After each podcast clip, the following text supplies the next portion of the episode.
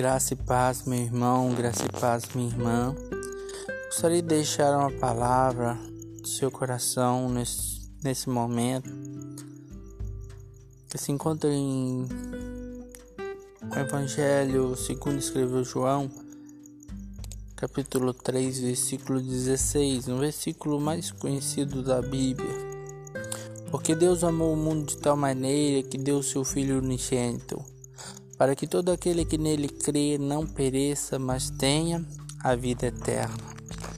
Muitos nos dias de hoje têm é, interpretado, analisado esse texto fora do seu contexto, deste capítulo de número 3 do livro de João e texto fora de contexto é pretexto para heresia.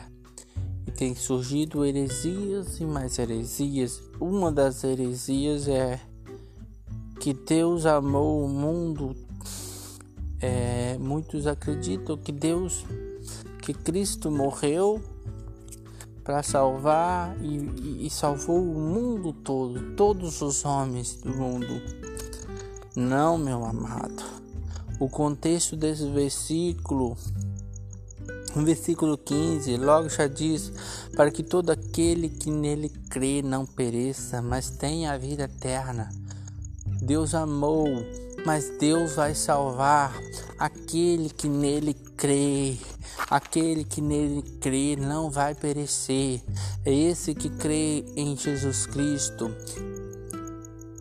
E, e aqueles, os que que nascerem de novo, como Jesus diz no início do capítulo 3 para Nicodemos, necessário vos é nascer de novo, nascer da água e do espírito, arrepender-se, crer em Jesus Cristo, viver uma nova vida de novidade com Deus. Amém, meu irmão? Então não são todos que vão ser salvos, são aqueles que creem. No próprio versículo 16 diz: Para que todo aquele que nele crê não pereça, mas tenha a vida eterna. A vida eterna, essa é a promessa para aqueles que nele crê. É isso que nós devemos viver, meu amado. É isso que nós devemos almejarmos. A vida eterna, a eternidade. Nós queremos estar para sempre com Ele. Porque Deus enviou seu Filho ao mundo não para que condenasse o mundo, mas para que o mundo fosse salvo por Ele.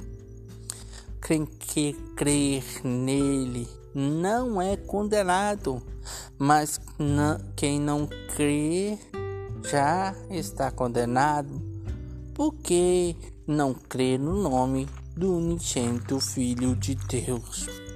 Então, meu amado, então, minha amada, você que me escuta, eu não sei de onde você está me escutando, mas a palavra de Deus coloca alguns critérios requisitos que tem que acontecer para que o ser humano venha ser salvo. Crer.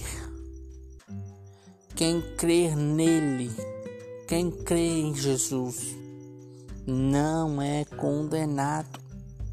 Mas quem não crê já está condenado.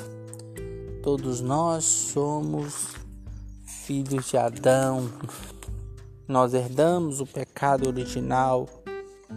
Mas a Bíblia diz que por um homem entrou o pecado no mundo, mas por um por outro homem veio a redenção, que é por Cristo Jesus, o único mediador entre Deus e os homens. Então Jesus nos leva para Deus, nos salva. Por isso que ele diz: Eu sou o caminho, eu sou a verdade, eu sou a vida. Não existe essa de, de, de, de universalismo. Muita gente tem confiado em uma decisão, em sua própria é, é, confissão, que fez um dia, levantou na sua mão, fez aquele ritual de mágica e, e a partir daquele momento acha que pode viver uma vida mundana, uma vida sem Deus e que foi salvo.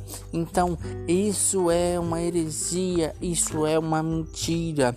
Arrependa-se e volte para Deus. Arrepende-se e conserta a sua vida. Porque Cristo ele é o caminho. Ele é a verdade, Ele é a vida. Porque porque aquele que faz o mal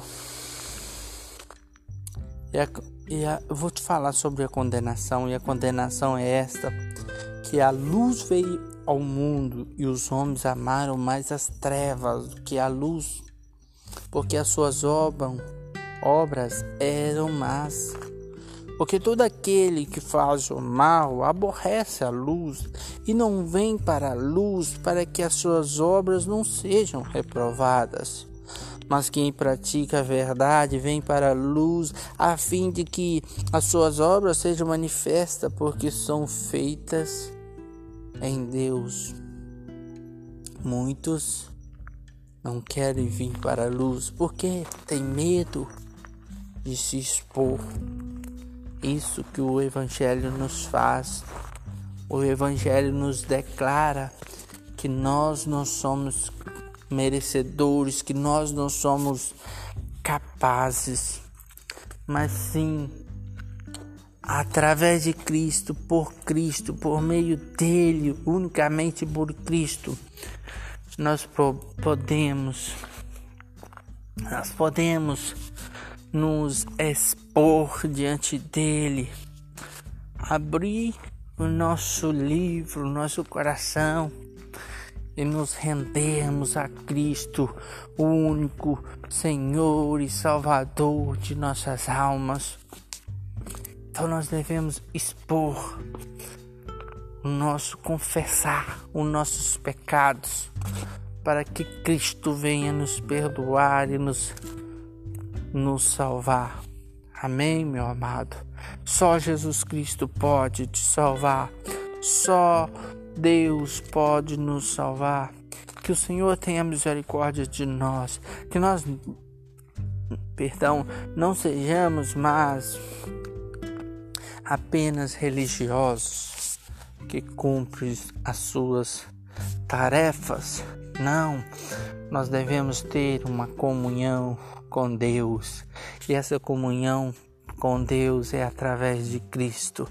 E esta vida com Cristo é uma vida até o último dia de nossa vida, ou até Cristo voltar para nos buscar, para nos levar para si. Amém, meu amado.